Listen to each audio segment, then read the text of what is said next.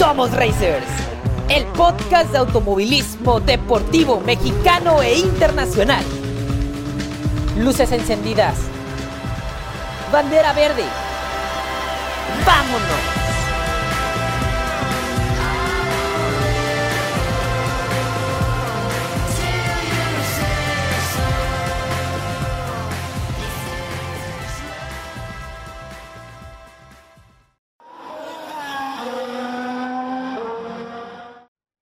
Arrancamos una nueva temporada en este su podcast favorito de automovilismo deportivo y lo hacemos con un entrevistado de lujo. Un piloto mexicano cuyo talento sigue creciendo y demostrándose en la pista. En las competencias de autos GT en Europa ha encontrado el escenario ideal para hacerse de más experiencia y poner su nombre y el de México muy en alto. Jalisciense de nacimiento, comenzó su carrera, como buena parte de los pilotos, en el kartismo mexicano. Luego se fue al karting estadounidense, de donde salió campeón y de ahí dio el salto a Europa, donde ha desarrollado gran parte de su trayectoria. Cumple ya cuatro años corriendo con Lamborghini en el país de la bota y este año quiere que sea el mejor de su historia allá. Racers, en este, nuestro programa 71, el primero de la octava temporada, tenemos el privilegio de charlar con Raúl Guzmán. Bienvenido a Somos Racers, el podcast. Raúl, nos da un gusto enorme tenerte con nosotros y que seas el entrevistado del primer programa de nuestra octava temporada. Hola, pues muchas gracias de incluirme esta nueva temporada. Un gusto estar con ustedes y, y de conocerlos, ¿no? Así que aquí estamos. Muchas gracias. Gracias a ti, Raúl. Oye, estás por comenzar tu cuarta temporada, si no nos equivocamos, en el campeonato italiano del Gran Turismo y nuevamente con Imperial Racing. ¿Esta es la buena, Raúl? Así es, llevo cuatro años corriendo autos GT. Eh, los primeros dos años hice en el campeonato europeo de Lamborghini Super Trofeo y bueno, los últimos dos años estoy en el campeonato italiano Gran Turismo con, con el equipo Imperiale. Así que sí, mi segunda temporada, como quien dice, con Imperiale eh, pero sí, en el tipo de autos GT es mi cuarta, así que esto tiene que ser la buena, se ven cosas muy positivas y, como dices, esta va a ser la buena. Excelente, confiamos en que así será. ¿Cómo han estado preparándose tú y el equipo de cara a esta nueva campaña? Bueno, hemos tenido mucho trabajo en el invierno, eh, muchísimo de simulador más que nada y, no tanto en pista, debido a limitaciones de presupuesto, pero pero bueno, el equipo está preparando muy bien. A lo que hemos probado un poco el auto se ve mucho mejor que el año pasado. Incluso el trabajo con mis compañeros creo que va a ser muy importante ya que son carreras de, de larga duración y somos tres pilotos.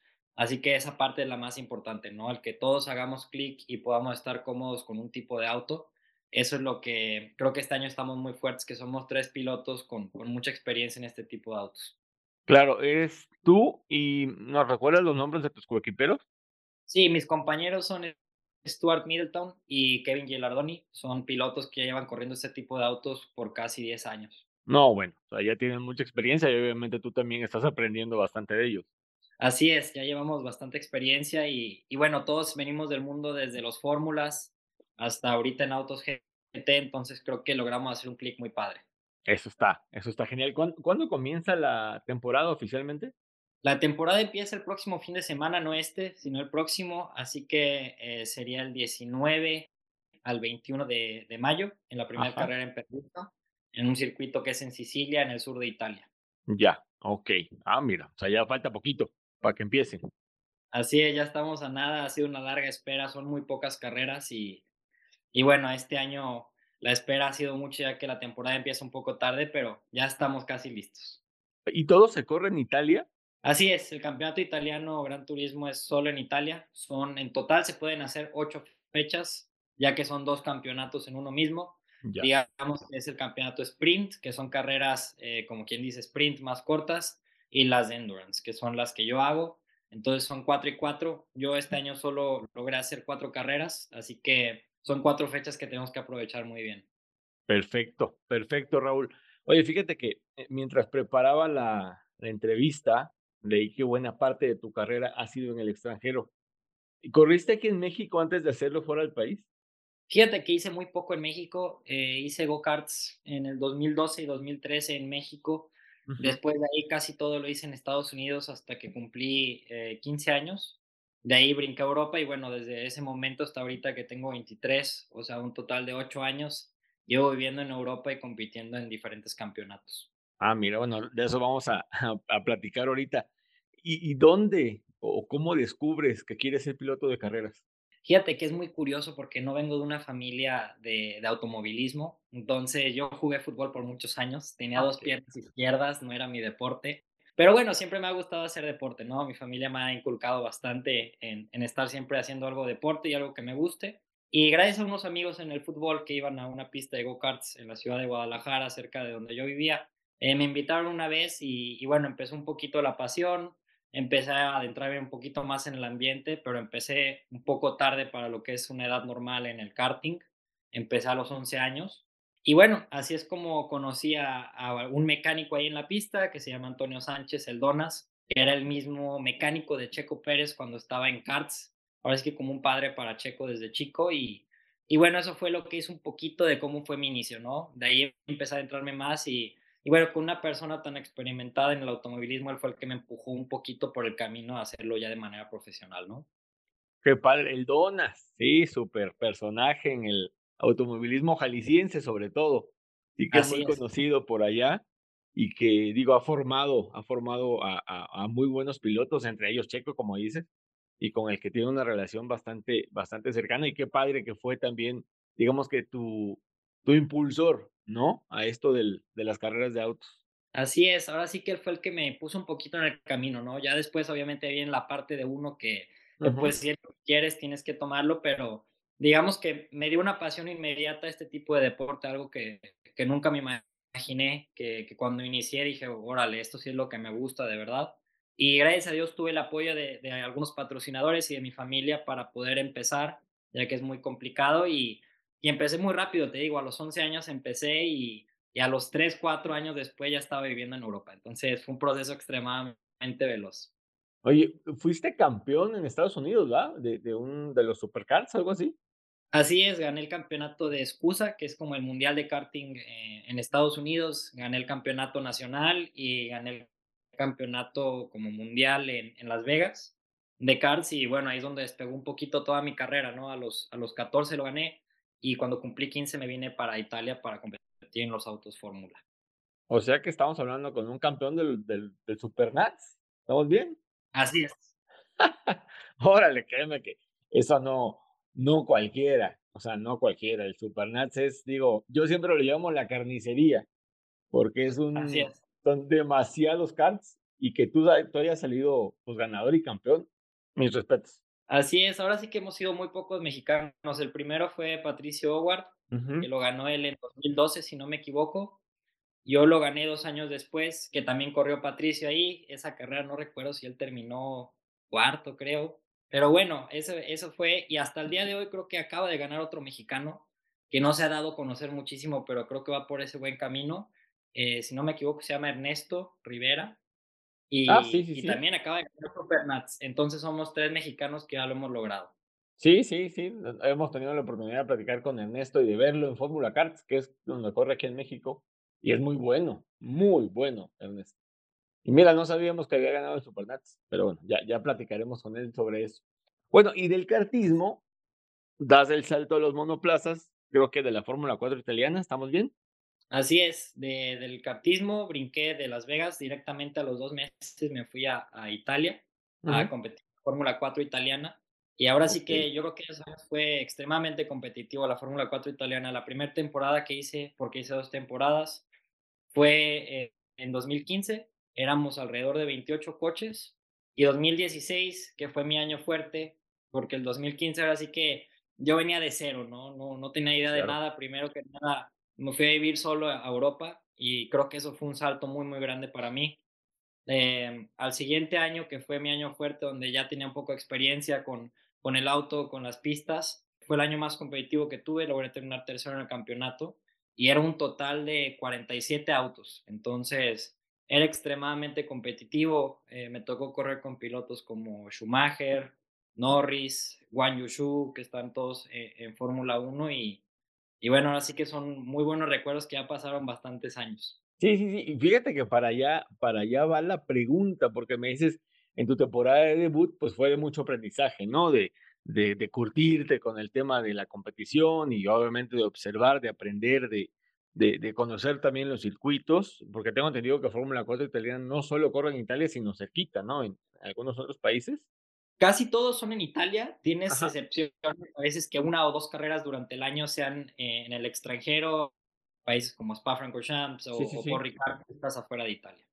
Ok, y bueno, y para la siguiente temporada ya estabas peleando el título contra Mick Schumacher, ¿no? Así es, así es, totalmente. El primer año, te digo, fue muy difícil porque primero llegué casi toda mi carrera siempre, cada año he estado muy limitado por el presupuesto. Sí, sí. Pero digamos ese año que muy pocas pruebas tuve, me subí quizás tres, cuatro veces al auto antes de la primera carrera, cuando en realidad en este tipo de niveles se practica bastante. Entonces, el kilometraje que logras hacer sí te cambia mucho en, en, tu desempeño durante el año. Pero bueno, ese año se tomó como aprendizaje y 2016, como, como estamos platicando, fue el año fuerte y ahora sí que ahí es donde, donde comenzó todo, ¿no? A crecer un poquito las expectativas de hacia dónde iba, si iba a ser piloto profesional, si es lo que quería hacer en realidad. Y, y de ahí gané eh, cuatro carreras, tuve como nueve podios, algunas pole position, entonces un año muy bueno. Bastante bueno para ti. Y la pregunta es, ¿por qué Mick, que no fue campeón esa vez, creo que fue Marco Siebert, si no me equivoco? Así es. ¿Por qué Mick ¿Por qué Mick tuvo la oportunidad de continuar el camino a la Fórmula 1 y tú y Marcos, que digamos, eh, tuvieron como que más talento o más desempeño, mejor desempeño, no pudieron hacerlo? Pues fíjate que es, algo muy simple, al mismo tiempo complicado. el automovilismo en estos tiempos, yo creo que siempre lo ha sido, pero últimamente se basa bastante en presupuesto, ¿no? En, en si puedes aportar lo suficiente para correr en la siguiente categoría, por más talento que tengas. A veces el talento te puede ayudar a conseguir oportunidades que sean de presupuestos más bajos o equipos que te quieran, pero no estás en el mejor equipo para ir a ganar. Entonces es un poquito lo que pasó. Y, eh, yo no tenía el presupuesto para ir al camino directo como lo hizo Mick, ¿no? Que hizo Fórmula 3, Fórmula 2 directo. Yo tuve que tomar un camino un poquito más largo. Me fui a Fórmula Renault. Eh, eh, luego hice Fórmula 3 regional y, y, bueno, se me fueron yendo un poquito los años que no fueron tan rápidos como algunos otros lo hicieron, que al igual ese camino lo tuvo, por ejemplo, Lando Norris y Juan Yushu. Ellos el mismo camino de Mick y siguieron corriendo las mismas temporadas al mismo tiempo, pero fue todo ahora sí que basado en, en el presupuesto que tenías de patrocinios y lo que pudieras conseguir para correr en los, en los siguientes años. Sí, digo, bueno, el presupuesto siempre ha sido un tema en, en, para cualquier piloto del automovilismo. O sea, tienes que, o sea, aparte de salir a la pista y de buscar la victoria y de moverle al coche lo que sea, tienes que buscar patrocinadores, dinero, porque es un deporte, digo, todos los que estamos en este negocio sabemos que es un deporte caro en el que necesitas jalar mucha, pues sí, mucha lana para poder seguir el camino, ¿no? Que a donde quieres ir en este caso. Exactamente, es, es un camino complicado por ese sentido.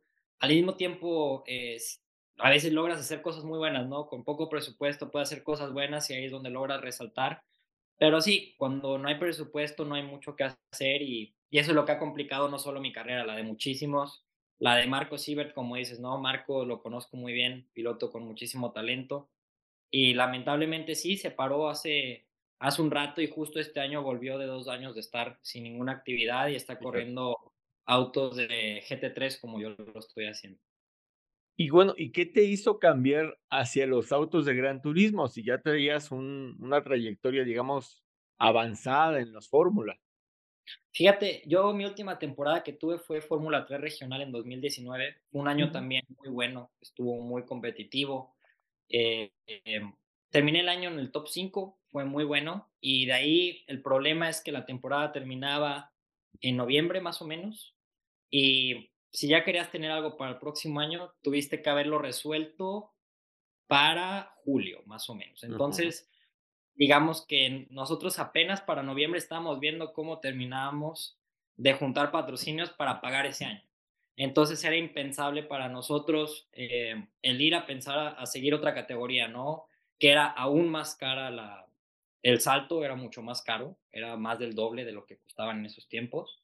Entonces era impensable y me llegó esa oferta que me dijeron, mira, tienes dos opciones, sabemos lo que te gusta en tu vida, eh, pero tienes tú que decidir si te quieres parar y regresarte a México y ver qué vas a hacer, estudiar, trabajar, lo que tú pienses hacer, o seguir en el automovilismo y estar en los autos de, de larga duración, en autos GT o prototipos, puedes elegir tú, pero es una de las dos opciones, no hay mucho que hacer porque los equipos, por más talento que haya, siempre se necesita el presupuesto, ¿no? Entonces decidí lo que, lo que más me gusta, lo que estoy decidido en mi vida y, y tomé ese camino con Lamborghini, que es lo que, lo que me ha abierto muchísimas puertas, no solo para correr, sino para seguir trabajando para la marca en autos de calle y, y en muchas actividades que ellos tienen. Eso está, eso está padrísimo y digo, te felicitamos por la decisión que tomaste, porque a lo mejor fue así como que un cambio, no sé si de 180 grados o, o, o no sé cuántos grados, pero, o sea, has visto y has descubierto ahí también de que esto es lo tuyo, o sea, de qué es lo que te gusta, qué es el deporte que te encanta practicar y que tienes la habilidad para, para hacerlo. Así es, y ahora sí que siempre saltan oportunidades, ¿no? Ya no estoy en ese camino ahorita de, de los fórmulas donde, donde es completamente otro tipo de mentalidad, pero estoy haciendo lo que me gusta y, y estoy en un camino en el cual pueden brincar muchísimas oportunidades, ¿no? Ahorita estoy, por ejemplo, corriendo autos GT, yo tengo mi temporada para autos GT y recientemente me busco un equipo para, para prototipos de LMP3 Ah, y padre. me dice, oye, puedes venir a hacer una prueba con un coche súper tranquilo para checar el motor y esto, porque un ingeniero de ahí era amigo mío. Y fui, hice la prueba y me fue muy bien, o sea, haciendo incluso nada más del motor me fue muy bien. Me dijeron, oye, ¿qué piensas si te ponemos a correr? Todo cubierto por nosotros, tal, tal, tal. Y pues claro, ese tipo de oportunidades no salen si no estás en el medio, ¿sabes? Si no estuviera aquí en Europa, aunque sean pocas carreras en lo que hago y trabajando aquí, pues nunca había tenido ese tipo de oportunidad. Entonces, es el tipo de cosas que donde estoy ahorita siempre puede salir algo. Eso está, eso está padre. Y mira, qué, qué bien que te salió esa oportunidad de, de pilotar un LMP3, que digo, es para lo que es resistencia, más bien dicho, e- es algo, es algo importante, es un avance importante. Así es, están así que si van bien, está la carrera de Le Mans, están muchísimas opciones, Eso. así que hay que ir paso a paso y si va una bien, ¿por qué no podrían ir después más oportunidades? Entonces, ese es el tipo de idea que tengo en este momento. Magnífico, Raúl. Oye, regresando al campeonato italiano de Gran Turismo, ¿cuál es el mayor reto para ti dentro de la competencia? Eh, Pilotar el Lamborghini, porque creo que son, son todos Lamborghini, ¿verdad? En el, en el Gran Turismo hay de todas las marcas, es, Ah, es ok. pelea de marcas, está Ferrari, Audi, BMW, hay de todo. En el que se llama Super Trofeo, que es en toda Europa, esos sí son solo Lamborghinis. Ok, ¿y tú qué coche pilotas? Estoy con un Lamborghini, Ah, por ok. la marca con la que estoy trabajando, me asocié a ellos. Y ahora sí que hay muchísimas. Este año creo que está Ferrari, BMW, Porsche, em, Audi. Hay, hay muchas Sí. marcas. Ok, entonces, ¿cuál es para ti el, el mayor reto? ¿Pilotar el Lamborghini o correr en las pistas italianas que no son un flan? Pues ahora sí que de todo, ¿no? Especialmente esta primera fecha que se viene en Perusa es la pista más complicada de la que he estado. Llevo, justo el otro día estaba contando las pistas en las que he estado y tengo casi 52 pistas de experiencia de todas las que he Wow. estado. Y esta pista la conocí el año pasado y es la más complicada que hay. Es una pista muy vieja, sí es como estaba hace 30 años, y, y la verdad es que es muy rara porque está en medio de, de un lago y hay muchísimo viento, entonces, por ejemplo, se ensucia bastante y eso complica toda la carrera porque, por ejemplo, dos vueltas puedes llegar y una curva está, está en su modo justo que tiene que estar llega a la siguiente y está llena de tierra. Y es todo por el viento y por el tipo de, de ambiente que hay alrededor. Y, y, bueno, lo más complicado de sí de la carrera es el calor, ¿no? El calor dentro del auto es algo Ujú. impresionante, que no hay aire acondicionado. Entonces, eso empieza a complicar un poquito todo, los frenos, el motor, tú mismo, el pilotaje y la cantidad de autos que hay alrededor, ya que hay varias categorías en este tipo de campeonatos, que hay gente amateur y hay gente profesional, eh, como yo en mi categoría. Entonces, hay muchas diferencias de tiempos y hay tráfico y se complica mucho más de lo que se ve contra los autos fórmulas. Sí, sí, porque son más coches. O sea, como dices, está la categoría estelar, por ejemplo, y están las subcategorías, y todas corren juntas en un pedacito de pista, ¿no? Así es, es complicadísimo por ese tipo. Y luego viene a agregar el tipo de estrategias, ¿no? Que estás abierto de estrategias con tus otros dos compañeros y tienes que también cuidar el coche pensando en ellos. Es una mentalidad muy diferente a la que yo tenía hace cuatro años, en la que tienes que ser un poquito egoísta, ¿no? Cuando eres piloto en un auto eres un poquito egoísta y ahora en este tipo de carreras es al revés. Tienes que compartir la información que puedas con tu equipo para que si acaso hay uno más lento o uno más rápido, todos tengamos un paquete en el cual podamos ir mejor y, y eso da un, resultado mejor, ¿no? Entonces, cambias tu mentalidad y también piensas en que, por ejemplo, si empujas mucho en tu primer parte de carrera y le dejas el coche al, siguiente compañero de una manera que es inmanejable, pues no sirve de nada, ¿no? Entonces tienes que considerar todo ese tipo de factores. Sí, administrar bastante bien el coche. Oye, son competencias por horas, me imagino. Sí, son carreras de dos horas. Ah, bien. Que al final se vuelven largas, eh, porque en este tipo de pistas es complicado. Sí, claro. Sí, sí, entiendo. Y bueno, antes, antes ya de, finalizar, eh, Raúl, te invitamos a nuestra mundialmente desconocida sección de tres preguntas y respuestas rápidas. ¿Va? Ok, va. La primera, para ti, ¿qué dos pilotos mexicanos merecen estar compitiendo en Europa? De México actuales, y la, la, verdad que conozco muy pocos chavitos en karts. He estado muy desconectado del, del campeonato de karting en, en México. Ahí sí, la verdad que te, te voy a tener que descontestar esa pregunta porque no, no los conozco muy bien. bien. Sé de chavitos que, han estado teniendo resultados como Ernesto, por ejemplo, pero estoy seguro que actualmente, como está creciendo el automovilismo en México, hay bastantes. Perfecto.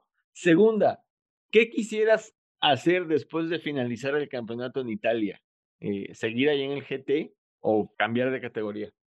Mi objetivo para ahorita es, después de este campeonato, tener una oportunidad para pensar en Le Mans en 2024, 2025, ya que Lamborghini entra como marca a este tipo de campeonatos con su prototipo. Entonces creo que es el objetivo final, que tengamos un buen papel en este campeonato, eh, que se den las cosas y, y empezar a pensar en, en el futuro, ¿no? Maravilloso. Tercera pregunta. ¿Está viviendo el automovilismo mexicano la mejor época de su, historia? Definitivamente, creo que el automovilismo en México jamás había estado tan vivo, gracias a Checo Pérez más que nada, que, que él con todos los resultados que ha tenido últimamente, pues trae todo este, este tipo de deporte a México en la manera mejor posible, ¿no? Entonces creo que sí, te contesto tu pregunta y México está viviendo su mejor época de automovilismo, definitivamente. Así es, así es, comparto contigo esa, esa respuesta. Un último favor, Raúl, ¿nos compartes tus cuentas de redes sociales, porfa? Así es, me pueden encontrar en todas las plataformas como Raúl Guzmán-M. Estamos en Instagram, en TikTok, en Facebook, en todas las plataformas posibles. Perfecto, perfecto. Ahí está Racer Raúl Guzmán-M. ¿Estamos bien? Así es. Pues bueno, Raúl, ha sido un placer tremendo platicar contigo. Nuevamente, gracias por tu tiempo y por tus respuestas. No, hombre, muchísimas gracias a ti. Te deseo lo mejor en lo personal primeramente y también en tu faceta como piloto, que, que te vaya fenomenal en esta temporada y que, que pronto podamos estar informando sobre tus victorias en el Campeonato Italiano de Gran Turismo. Muchísimas gracias. Igualmente, mucha suerte en esta nueva temporada del programa Somos Racers. Que estés muy bien, Raúl. Muchas gracias. Bye.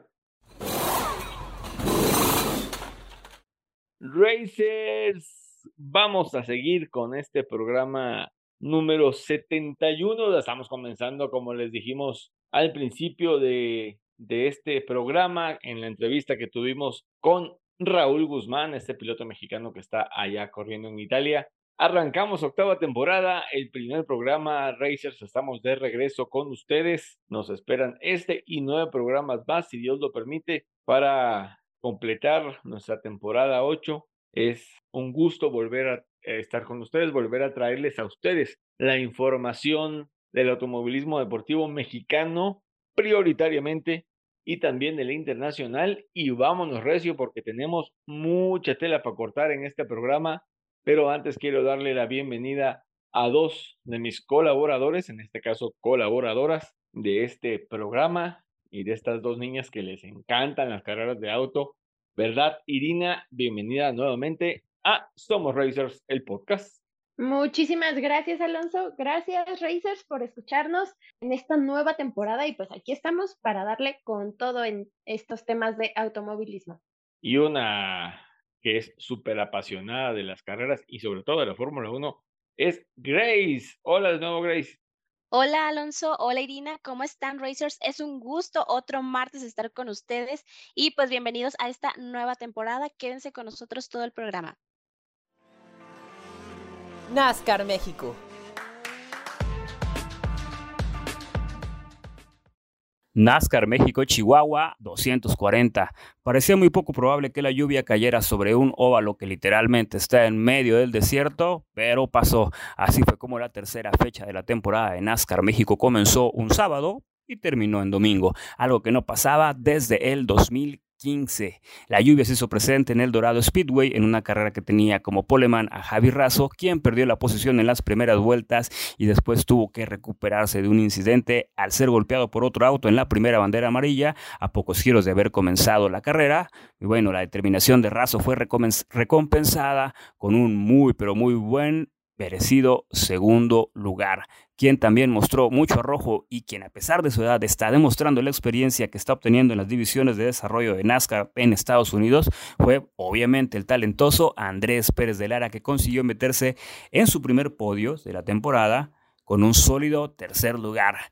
Y fue nada más y nada menos que Rubén García Jr., quien tras haber superado a Razo, dominó con mano dura el resto de la competición. Desde muy temprano en la carrera se hizo de la punta y, pues bueno, soportó no solo la suspensión temporal de la carrera hasta el día siguiente, sino que también Además a eso aguantó con mucha técnica los distintos reinicios que hubo durante la carrera. Rubén García Jr. es el tercer ganador de esa temporada junto con Javi Razo y Salvador de Alba. Pero bueno, en NASCAR Challenge las cosas son muy, pero muy diferentes porque ahí es Alex de Alba quien se está imponiendo de manera absoluta al llevarse 3 de 3 ahora en Chihuahua y en esta categoría el podio lo compartió con Andrick Di Mayuga y Jorge de la Parra.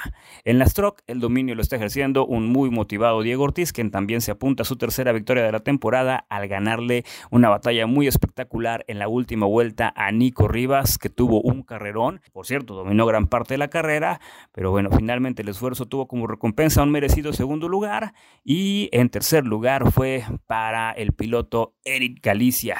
Estos fueron los resultados de la tercera temporada temporada de NASCAR México 2023 en Chihuahua, que como comentamos al principio fue afectada por la lluvia y el día sábado se presentó la lluvia durante la clasificación, ahí se pudieron eh, realizar las demás carreras, fue durante el evento principal eh, donde se presentó la, la, lluvia más fuerte, donde se dieron cuenta que, pues bueno, no iban a poder tener la pista en condiciones y se tomó la decisión de que se reanudaran domingo alrededor del mediodía para poder completar esta jornada. La siguiente fecha de NASCAR México será en Querétaro el próximo 28 de mayo y como siempre en Somos Racers tendremos la información y el resultado de este emocionante serial mexicano.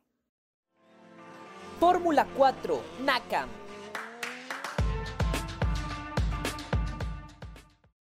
Y hablando de Querétaro, este fin de semana se celebrará la segunda fecha de la temporada 2023 del Endurance Challenge y la Fórmula 4 NACAM, también, como les decíamos, en Querétaro, que va a ser sede de los 400 kilómetros de Querétaro, a realizarse los días 20 y 21 de mayo usando la configuración de circuito que tiene una longitud de 2.31 kilómetros. No solo los autos y monoplazas de estos seriales participarán en el evento, también tendremos a los potentes Roche Spec MX y a la Fórmula Ford Vintage que disputarán sus respectivas fechas el fin de semana. La de Roche es la tercera del año.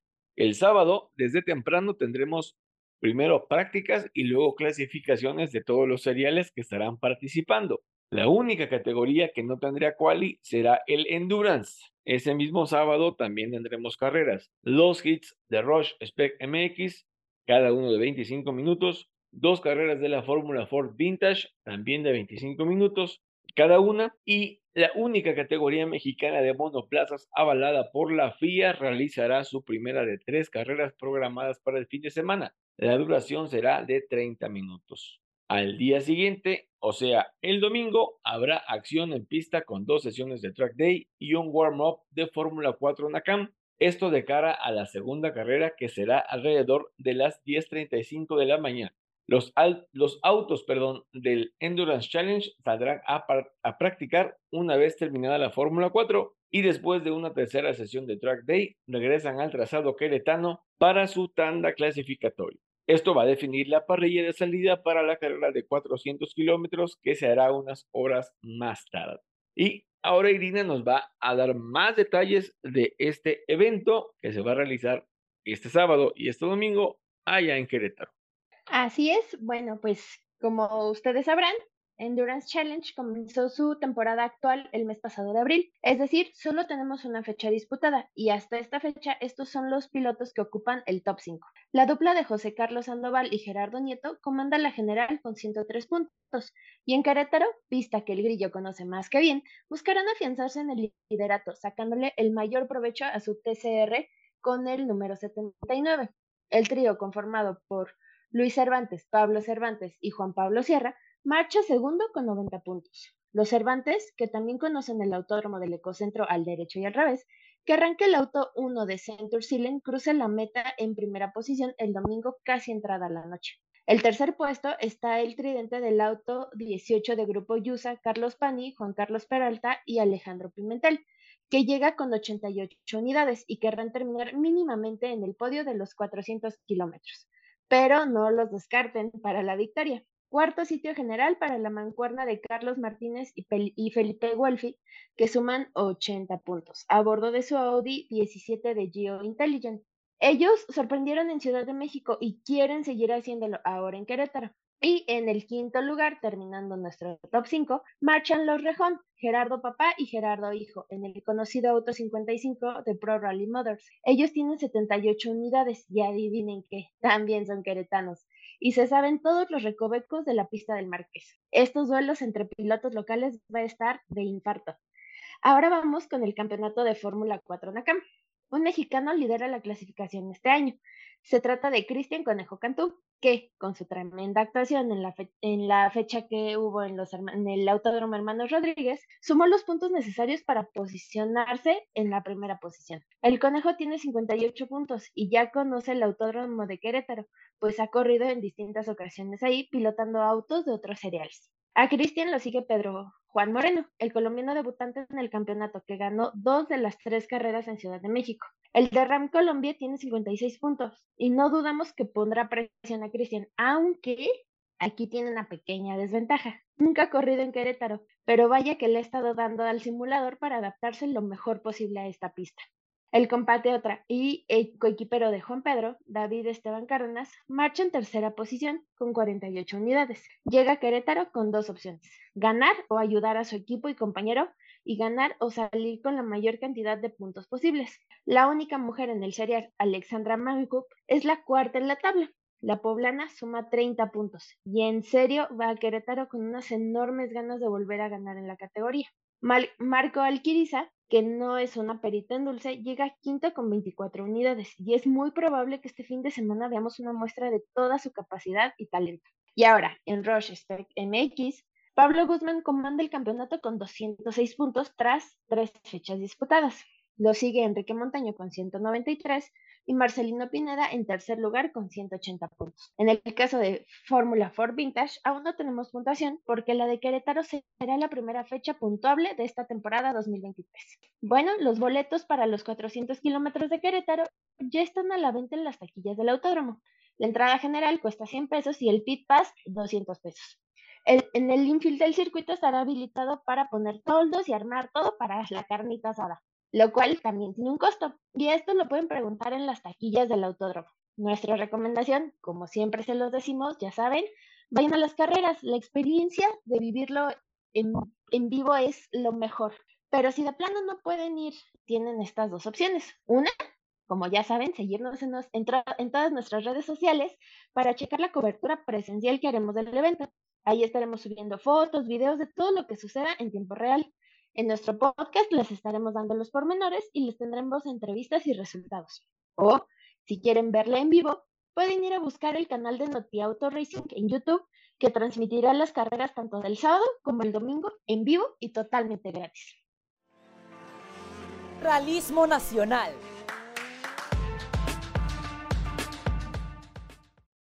Y ahora seguimos con Alonso, que nos va a platicar un poco sobre el rally de Aguascalientes.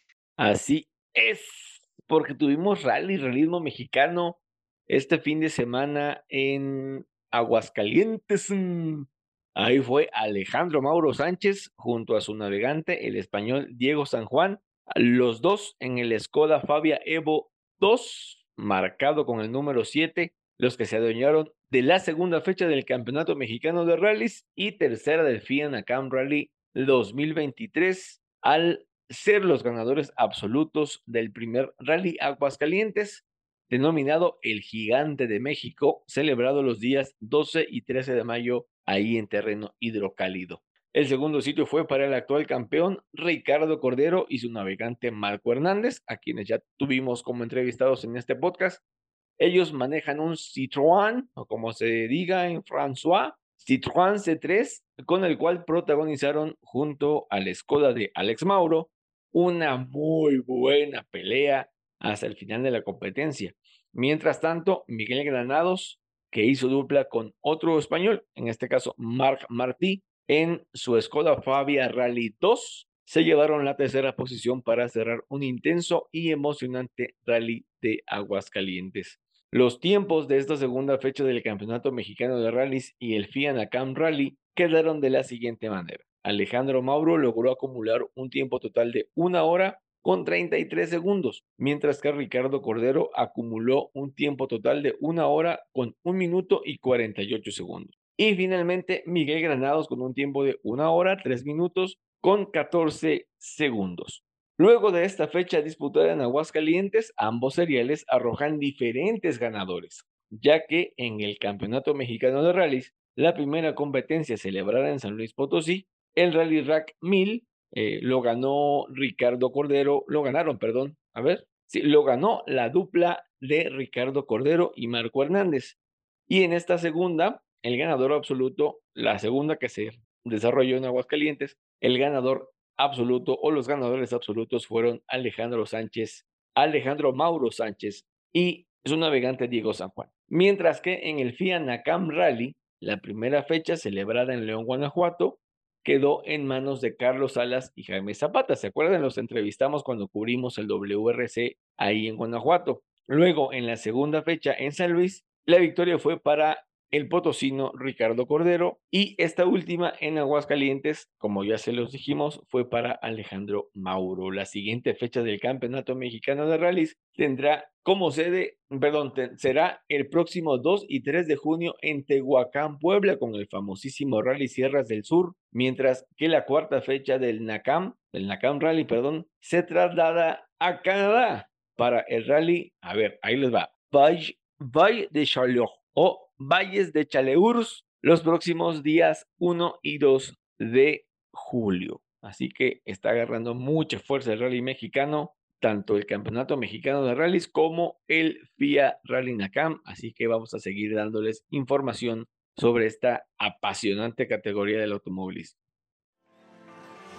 IndyCar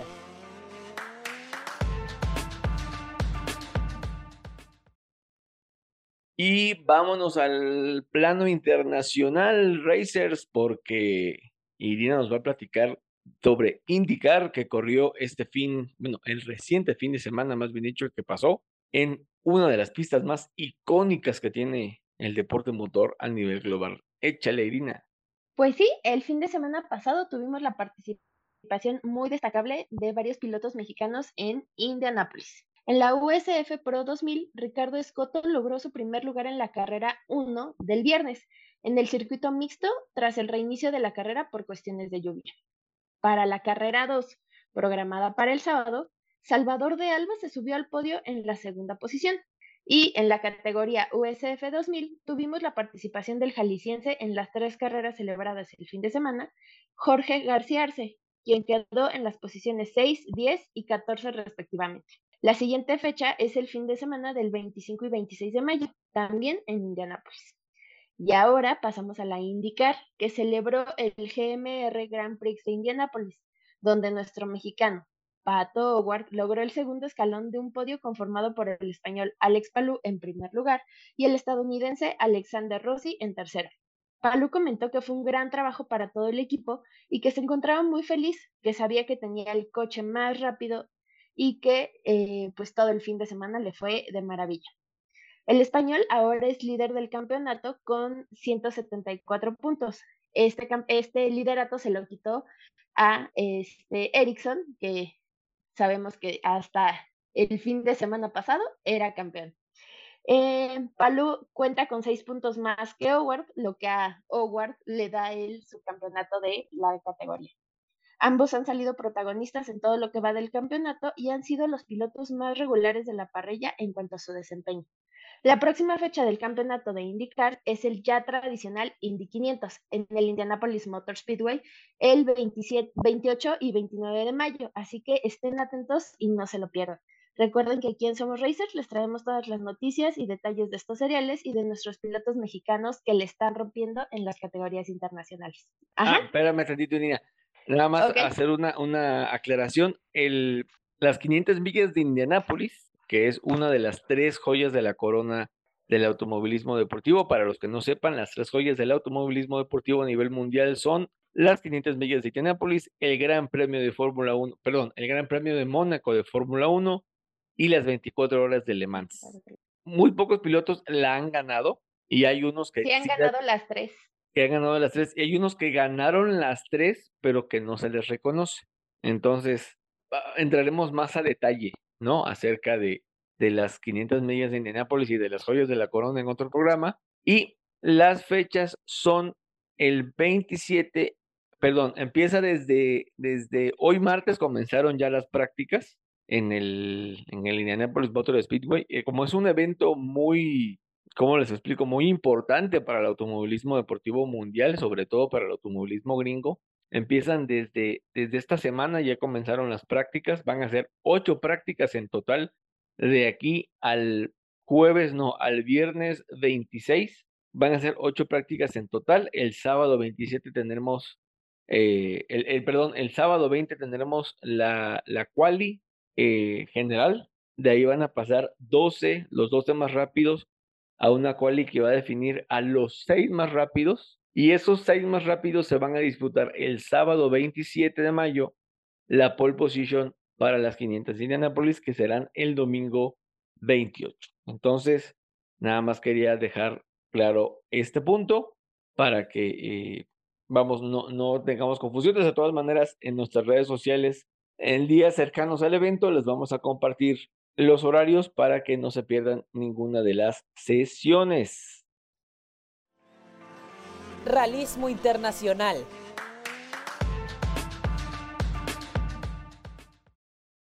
Y siguiendo con más información, información de categorías internacionales, Alonso nos va a contar sobre el Rally de Portugal.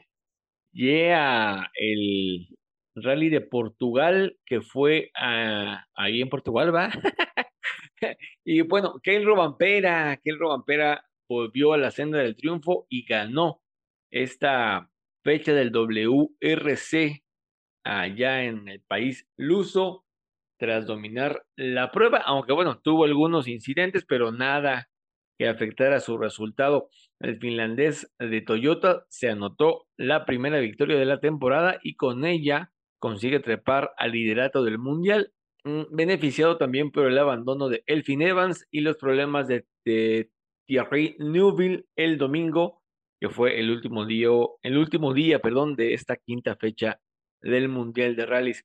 Tras hacer un muy buen rally, la neta, Dani Sordo se lució, obtuvo la segunda posición, un lugar que mantuvo buena parte de la prueba y siendo el más rápido de todo el equipo Hyundai por detrás de Dani Sordo y completando el podio acabó esa Calapi que mantuvo el tercer lugar con relativa facilidad tras los problemas de Newville y su auto.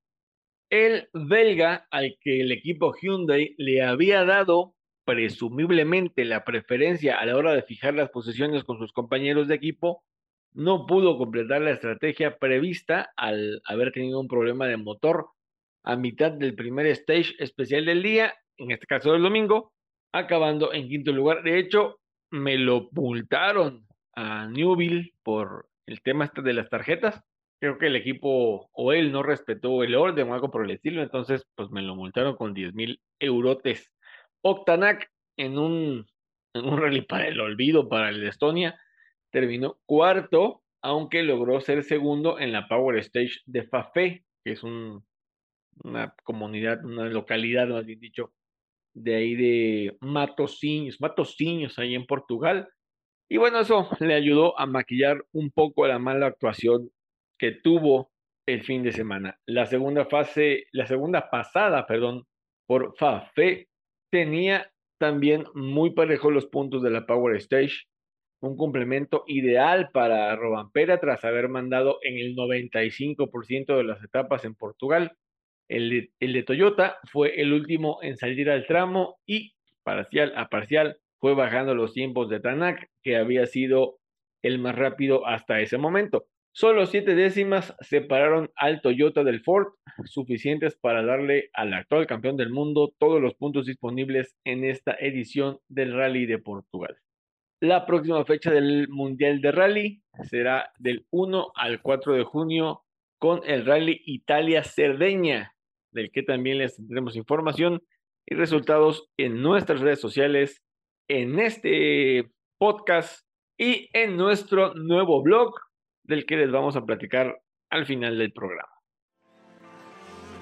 NASCAR.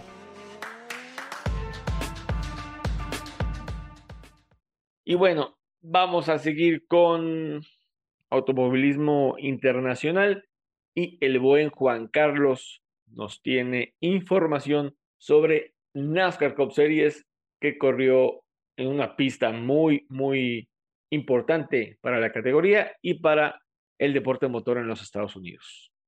Así es, Racers. ¿Y cómo estuvo la decimotercera fecha de NASCAR Cup Series? Pues bueno, fueron tres horas 23 minutos y 23 segundos, el tiempo que tomó para completar 295 vueltas en el recinto que apodan la Dama de Negro o la pista que es demasiado dura para domar y estamos hablando de el Darlington Raceway en Carolina del Sur.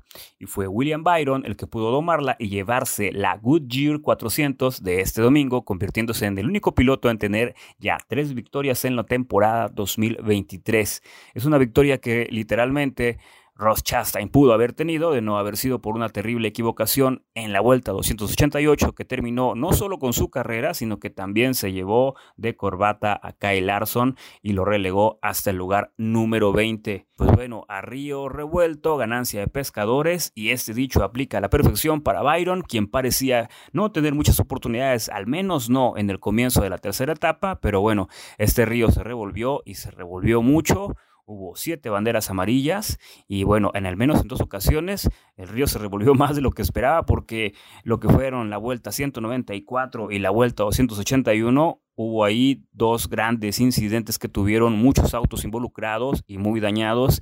Y bueno, en esta segunda ocasión, en la vuelta 281, el más afectado fue el poleman de la carrera y el dominador con 145 vueltas lideradas. Y bueno, estamos hablando de Martin Truex Jr., quien fue el principal afectado en este, en este accidente masivo en la vuelta 281 con Chastain fuera, que también tenía 93 vueltas lideradas, y el mencionado Truex Jr. también fuera, solo tocaba a Byron responder y aprovechar la oportunidad, y así lo hizo al arrebatar el primer lugar a dos vueltas del final a un Kevin, Harvick, que también fue víctima de, de esa vuelta, de esa infame vuelta 281, y bueno, fue así como salió Byron victorioso de la Dama de Negro. Quien no salió con muy buena fortuna fue nuestro compatriota Daniel Suárez, quien, en esta ocasión quedó fuera de la carrera en la vuelta 199, también por accidente.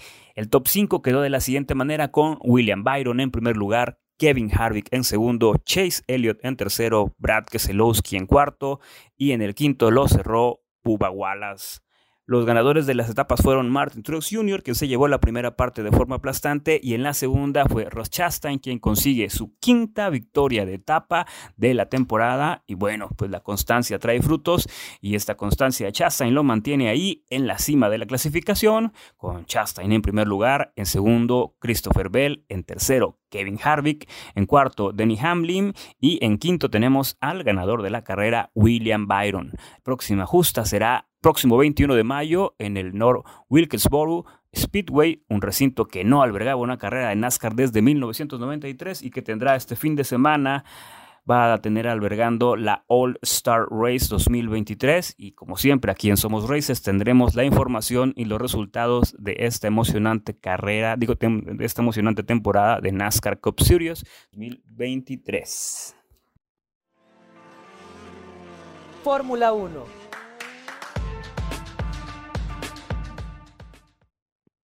Y ahora sí, Racers, estamos en semana de Fórmula 1, Race Week o Race Week, como ustedes la conozcan, porque tenemos el Gran Premio. Ahí les va, ahí les va, ahí les va, ahí les va, porque está bastante interesante. Inhala. El Fórmula 1 Qatar Airways Gran Premio del Made in Italy eh, del Emilia Romagna 2023. Así de largo está el pinche nombre del oficial del evento.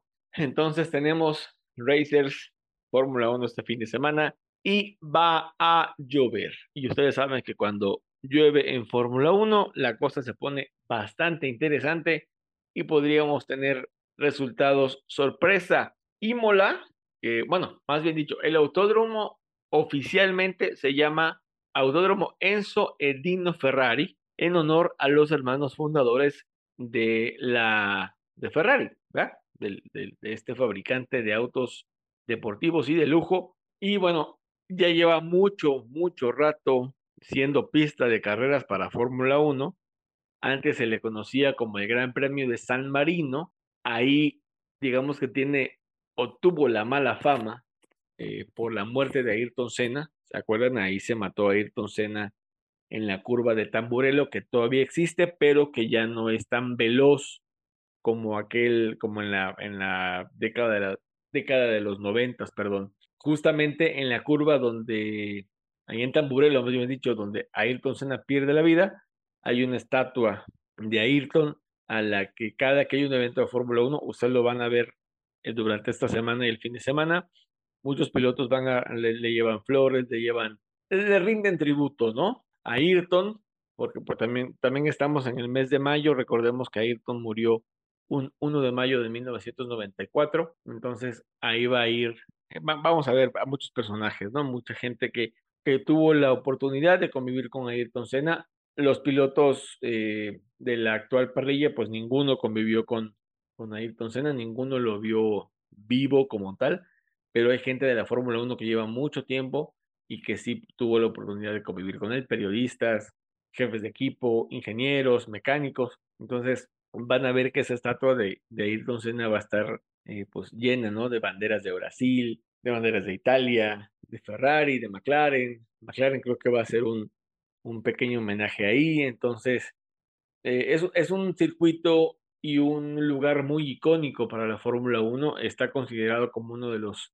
eh, de las sedes clásicas de la, para la máxima categoría. Y cuando estuvo este, este tema de la pandemia, se recurrió a Imola. Imola no solamente recibe la Fórmula 1, sino recibe al Campeonato Italiano de Gran Turismo, que es en el que participa Raúl Guzmán, eh, a la Fórmula 4 italiana, recibe a muchas categorías europeas, incluso corre la Fórmula Regional Europea ahí, corre, no recuerdo qué otras, otras categorías europeas, ¿no? Entonces van, la visitan, este, y, y es, un, es un circuito rápido, es un circuito con muy bien hecho, con curvas rápidas, curvas muy cerradas, rectas bastante rápidas. Y bueno, va a tener el ingrediente que es la lluvia. Está pronosticadísimo que va a llover el fin de semana. Por ahí hubo un rumorcillo que bueno, como casi siempre resulta en Fórmula 1, es falso, de que, de que corría riesgo la, el evento de cancelarse porque supuestamente iba a llegar una tormenta muy intensa, pero cuando ya salió tanto la organización del Gran Premio como las autoridades italianas a desmentir que pues, no está en riesgo el evento. Obviamente, si esto pone en peligro la integridad de los pilotos y de la gente de los equipos, pues bueno, ya FIA y Fórmula 1 comunicarán qué decisión toman, pero hasta ahora el evento sigue en pie. en lo deportivo, en lo deportivo, híjoles, ahorita vamos a entrar Irina y Grace y su servidor, vamos a entrar al tema del, pronóstico de Paul y podio para este fin de semana. Yo honestamente desde ya les digo que es de pronóstico reservado porque la lluvia, la lluvia le va a poner un ingrediente muy sabroso y podríamos tener un nuevo ganador. Ánimas que sea Checo, ¿verdad? Pero a Checo no le cae muy bien Imola. Su mejor resultado fue un segundo lugar el año pasado, pero años antepasados terminó 16, terminó 11, si no me equivoco. Entonces, Checo e Imola no se llevan muy bien, que digamos. Pero bueno, sabemos que trae un maquinón como la bichota y pues puede aprovecharlo, ¿no? Una cosa es correr en seco y otra cosa es correr en mojado. Si los Red Bull, que se andan cosiendo aparte, como se los dijimos, ganan cualquiera de los dos en Imola, entonces ya no hay más discusión de quién o de cuál va a ser el equipo eh, que se va a llevar todo este año, ¿no? Ganando en lluvia. Ojito que Aston Martin va a traer muchas actualizaciones y muchas mejoras de cara a Imola. Y si hay un maestro de la lluvia en Fórmula 1, se llama Fernando Alonso Díaz, y eso también hay que ponerle una fichita. Lewis Hamilton es otro. Mercedes va a presentar una actualización o una, eh, sí, una mejoría o una nueva versión, entre comillas, de su W14 y lo nombró W14B, así como lo escuchan, que va supuestamente eh, va a ser un, un monoplaza más potente, un monoplaza más rápido. Por ahí se habló de que le copió a Red Bull algunas cosas. Entonces va a estar interesante, va a estar muy interesante la carrera el fin de semana, todo el fin de semana, desde el viernes, eh, en las prácticas que ahorita Grace nos va a platicar de los horarios, la, la quali, todo va a estar muy interesante. La neta, todo va a estar muy interesante porque según el pronóstico, durante las prácticas libres va a llover, durante la cual va a llover y durante la carrera va a llover. Vamos a ver despistes, vamos a tener retrasos en las sesiones, van a salir muchas banderas rojas y bueno, eso va a estar, va a estar bonito, va a estar interesante, así que eh, a disfrutarlo, como siempre se los hemos dicho, a disfrutarlo, no caigan en polémicas sin sustento o, polémicas vacías de que, ay, es que eh, si Checo no gana es porque Red Bull lo odia, pero pues cuando gana, Red Bull lo ama o cómo. Digo, en el TikTok hemos, yo en lo particular, he subido videos diciéndoles mi opinión acerca del tema de Red Bull. Y pues no, a Red Bull no le conviene sabotear a sus propios pilotos porque es meterse un balazo en el pie, la neta. Pero, en fin, a ver, Irina, Grace, ¿qué esperan de este Gran Premio de la Emilia Romagna? Que todo el mundo le dice el Gran Premio de Imola, pero no, el nombre es el Gran Premio de la Emilia Romagna. ¿Qué esperan, chicas? ¿Cuáles, eh, sus, ¿Cuáles son sus expectativas de este Gran Premio Fórmula 1 que viene y que es el primero de tres seguidos? Está Emilia Romagna, luego sigue el Gran Premio de Mónaco y de ahí nos vamos a Barcelona con el Gran Premio de España, pero bueno, a lo que nos atañe. Bueno, eh, yo siento que este va a ser un gran premio totalmente diferente, donde posiblemente creo que estarían en el podio Mercedes y pues tres escuderías diferentes en el podio, pero una de ellas es Mercedes. Ok, muy bien. Tú, Irina, ¿qué expectativas tienes que esperas? Digo, ya, Pues ya Grace nos dio su pronóstico de polipodio. Mm, La verdad es que desde que Imola está en, en el mapa, mis Ajá. pronósticos nunca han salido bien. Entonces, este, la verdad es que no, y menos con lluvia. Entonces, este, no, Alonso es, es, este, creo que clave ahí. Y co- como mencionabas hace rato, eh, la, la pista no es muy favore- favorecedora para Checo. Entonces creo que sí le va a costar un poquito de trabajo, pero con lluvia, no, no sé, no sé cómo le vaya a ir. Al que sí no veo, y espero, por favor, ahora sí no me equivoque, es es a Max. Y, y a lo mejor un Ferrari, pero no sé si, si Leclerc o Sainz. No sé, todo, todo puede suceder. En, en esta sí no, no me voy con, con algo certero. Fíjate que tienes razón, porque, bueno, y, aquí Max es muy bueno en lluvia también. Max es, perdón, pero es de los mejores pilotos que yo he visto en lluvia. Me acuerdo, no sé qué gran premio de Mónaco, un torrencialísimo aguacero y el cuate se echó seis rebases, siete rebases En Mónaco lloviendo, tómala. Entonces, bueno, vamos a ver, ¿no? Vamos a ver cómo nos va. Yo, honestamente, tanto de pole como de podio, me reservo mi pronóstico porque puede haber sorpresas. Honestamente, puede haber sorpresas. Y no sé, puede que un que en el podio tengamos a un Red Bull, ánimas que sea checo, pero híjoles, no, no, no, no, no digo nada mejor. Me reservo mi pronóstico esta vez porque no quiero eh, entrar en Honduras. Eh, honestamente, sí, ahora sí puedo decir que este pronóstico reservado, este asunto de, del Gran Premio de la Emilia Romagna ahí en Imola, y no, no voy a decir quién, para mí quién va a ser el poleman o para mí quiénes van a estar en el podio, porque todo puede pasar, todo puede pasar y más con lluvia. Ahora, Grace, ¿cómo nos va a ir de horarios para el Gran Premio de la Emilia Romagna? Bueno, les comparto los horarios que sean este fin de semana. Tenemos la primera práctica a las cinco y media de la mañana, sería el viernes, y la segunda práctica la tenemos a las nueve de la mañana. Para la tercera práctica, que sería el sábado, es a las cuatro y media de la mañana y la clasificación también el sábado a las 8 de la mañana. Y la carrera la tenemos el domingo a las 7 de la mañana. Entonces vamos a tener que madrugar. Nos va a tocar madrugar, ni modo. y nos esperan más madrugadas o, más levantarnos temprano las próximas carreras, porque viene, como les decíamos, después de Emilia Romagna viene Mónaco, que es igual a las 7 de la mañana. Luego viene Barcelona, que es igual a las 7 de la mañana. Luego, si no me equivoco, sigue Canadá, que eso es un poquito más decente, que viene siendo como a las 11 de la mañana, 12 del mediodía, y de ahí otra vez la Fórmula 1 regresa a Europa para tener más grandes premios donde nos va a tocar madrugar. Entonces, vienen los horarios europeos y de aquí hasta Japón, que más o menos es como por ahí de octubre. Eh, nos va a tocar otra vez eh, ahora desvelarnos, como eso de la medianoche, y de ahí viene Estados Unidos, que es horario decente, nuestro Gran Premio de México, el de Brasil, que es al mediodía, en hora México, Las Vegas, que va a ser el sábado a eso de las 10 de la noche aquí en México, y luego el de Abu Dhabi, que va a ser otra vez a las 7 de la mañana, sino es que a las 6 de la mañana. Entonces, vayamos preparando, vayámonos durmiendo tempranito, va,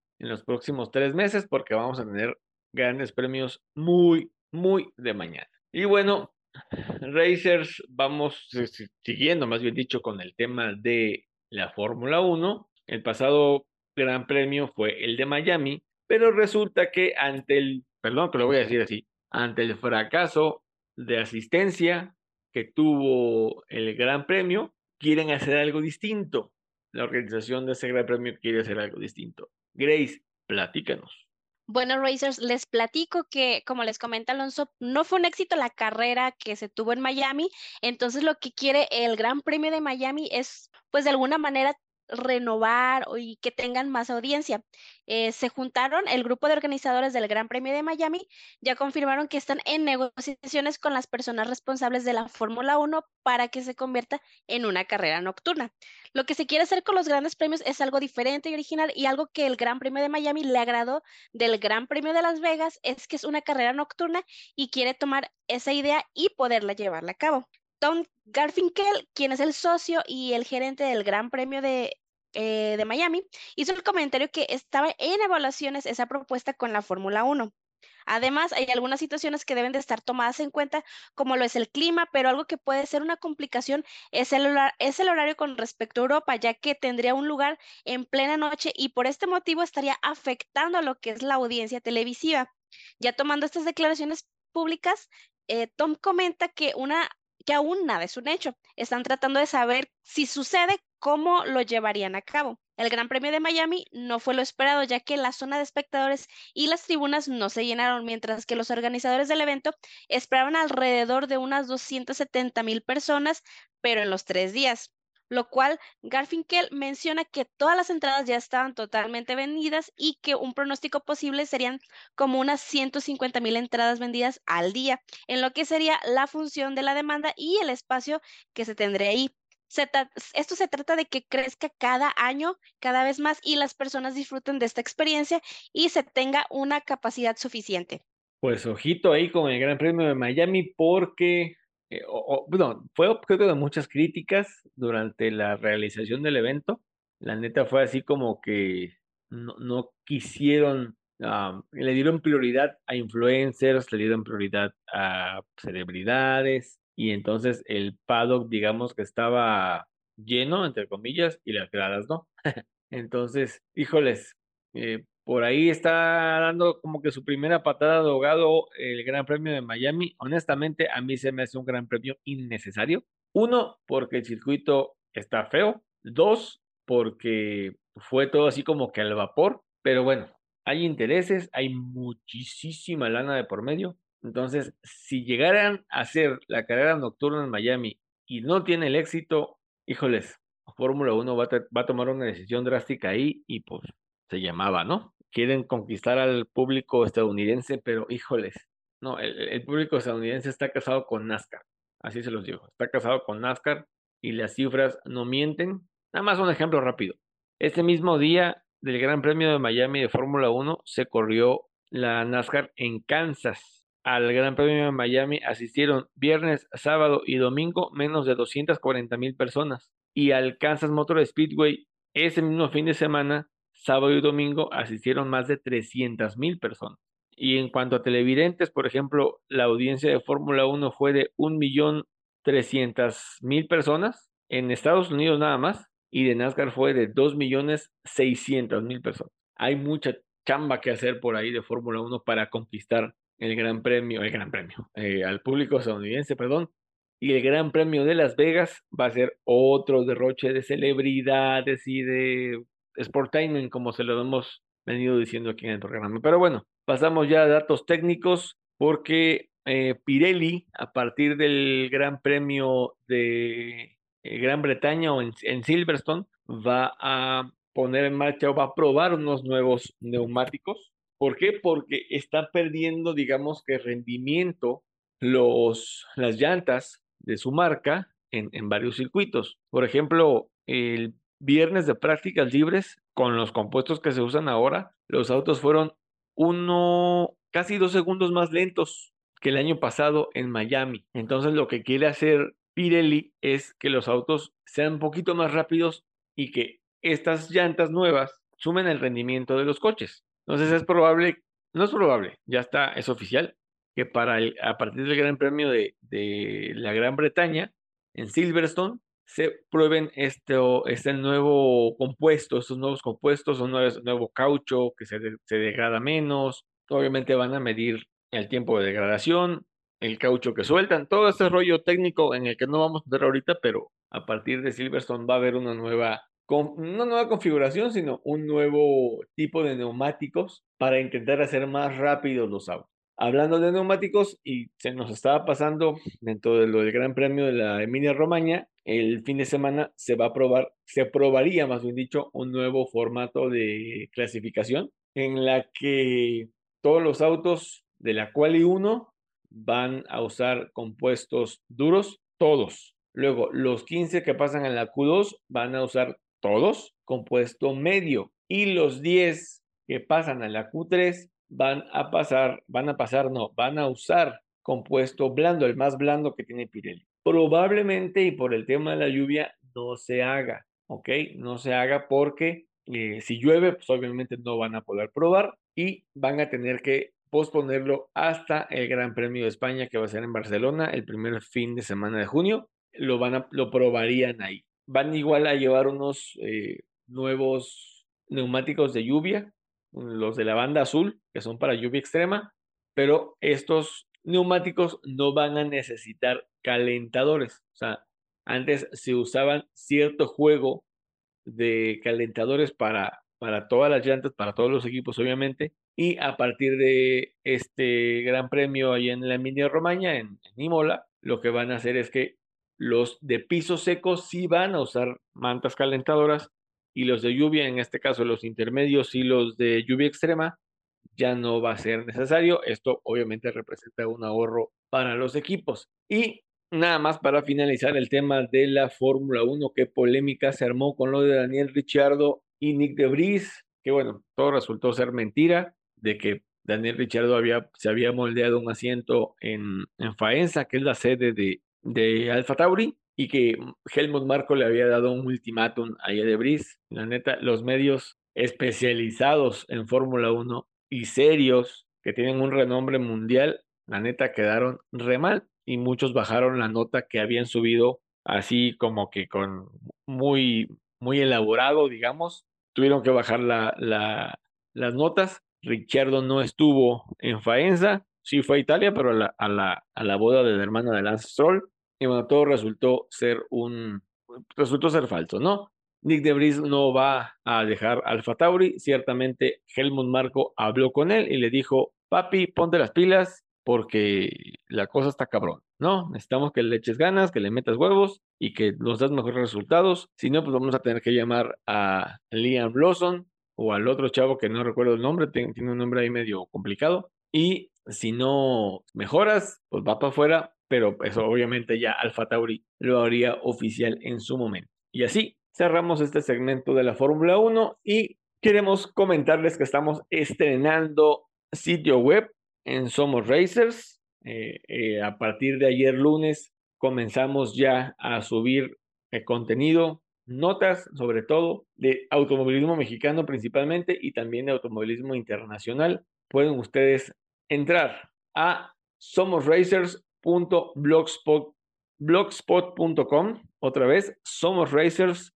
blogspot.com, donde ustedes pueden consultar la información que vamos a estar subiendo eh, pues prácticamente a diario de todo lo que surja sobre el automovilismo deportivo mexicano y sobre el automovilismo internacional. Ahí ustedes pueden entrar, revisar, consultar. Tienen, tienen que hacer una tarea de la escuela, métanse al, al blog de Somos Racers. Quieren consultar un resultado de Noti Auto, de Fórmula Cards, del rally, el rally, campeonato mexicano de rallies, perdón, de Fórmula 4 NACAM, de Supercopa de NASCAR México, ahí va a estar en nuestro blog, entonces pueden consultarlo. Tratamos de ser breves en nuestros textos, algunos van a estar largos, obviamente, pero ahí pueden eh, entrar, ya está disponible toda la información y pues todo suyo. Bienvenidos al blog de Somos Racers. Otra vez,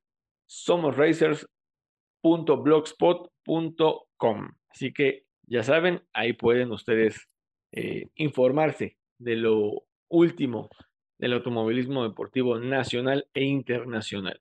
Y bueno, nos queda más que agradecerles que se hayan quedado hasta el final de este programa, nuestro programa 71, el primero de la octava temporada. Gracias en verdad por escucharnos hasta el final, gracias por escuchar la entrevista con Raúl Guzmán y gracias a ustedes, Irina y Grace, por su participación en este programa de este martes, de esta semana. Y pues vámonos despidiendo, por favor. ¿Quién quiere empezar? Pues muchas gracias, Racers, por quedarse todo el episodio.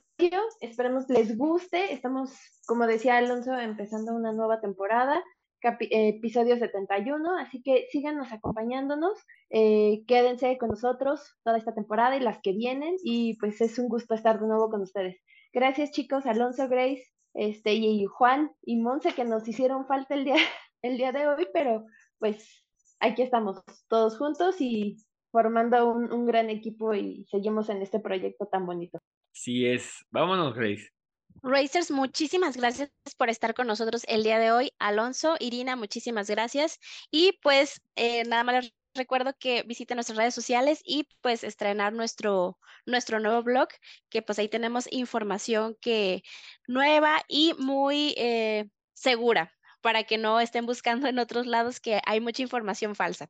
Y pues bueno, muchísimas gracias y pues bienvenidos a esta nueva temporada. Así es, diste en el clavo ahí, Grace. Información verídica, verificada, consultada con fuentes, nada de rumorcillos ni nada de, de, información para ganar seguidores. No, es información verificada, es información consultada con fuentes confiables y ahí pueden igual eh, leerla porque todo lo que vamos a publicar en nuestro blog trataremos de que sea completamente veraz. Ah, y antes de que nos vayamos, esta semana se corre la novena edición del Rally Maya México, que es una chulada de evento donde desfilan muchísimos autos de 1970 hacia atrás, o sea, 60, 50, 40, 30, 20, 10 incluso, por la península de Yucatán. Comienza el jueves 18 de mayo en Ciudad del Carmen, Campeche, y a nuestros racers que están en Campeche, en Yucatán y en Quintana Roo, salgan a las calles, vean al Museo Rodante. Es un espectáculo maravilloso. Es un, es un rally de, regular, de regularidad, perdón, no de velocidad, es de regularidad. Entonces eh, se mide por tiempo, se mide por... Hay un concurso de la elegancia, hay una cena de, de gala y la premiación que es una chulada. Felicitamos al, al señor Benjamín de la Peña y a todo su equipo por, por este eventazo que hacen año con año desde hace nueve años ahí en la península de Yucatán. Gracias una vez más, Racers, por todo. Síganos en nuestras redes sociales, compartan este podcast con sus amigos, conocidos, eh, compañeros de trabajo, novios, esposos, amantes, frees, lo que sea. Compártanlo para que escuchen la mejor información de deporte motor mexicano y del deporte motor global eh, aquí en Spotify y en iHeartRadio. Abrazo de P1 para todos ustedes.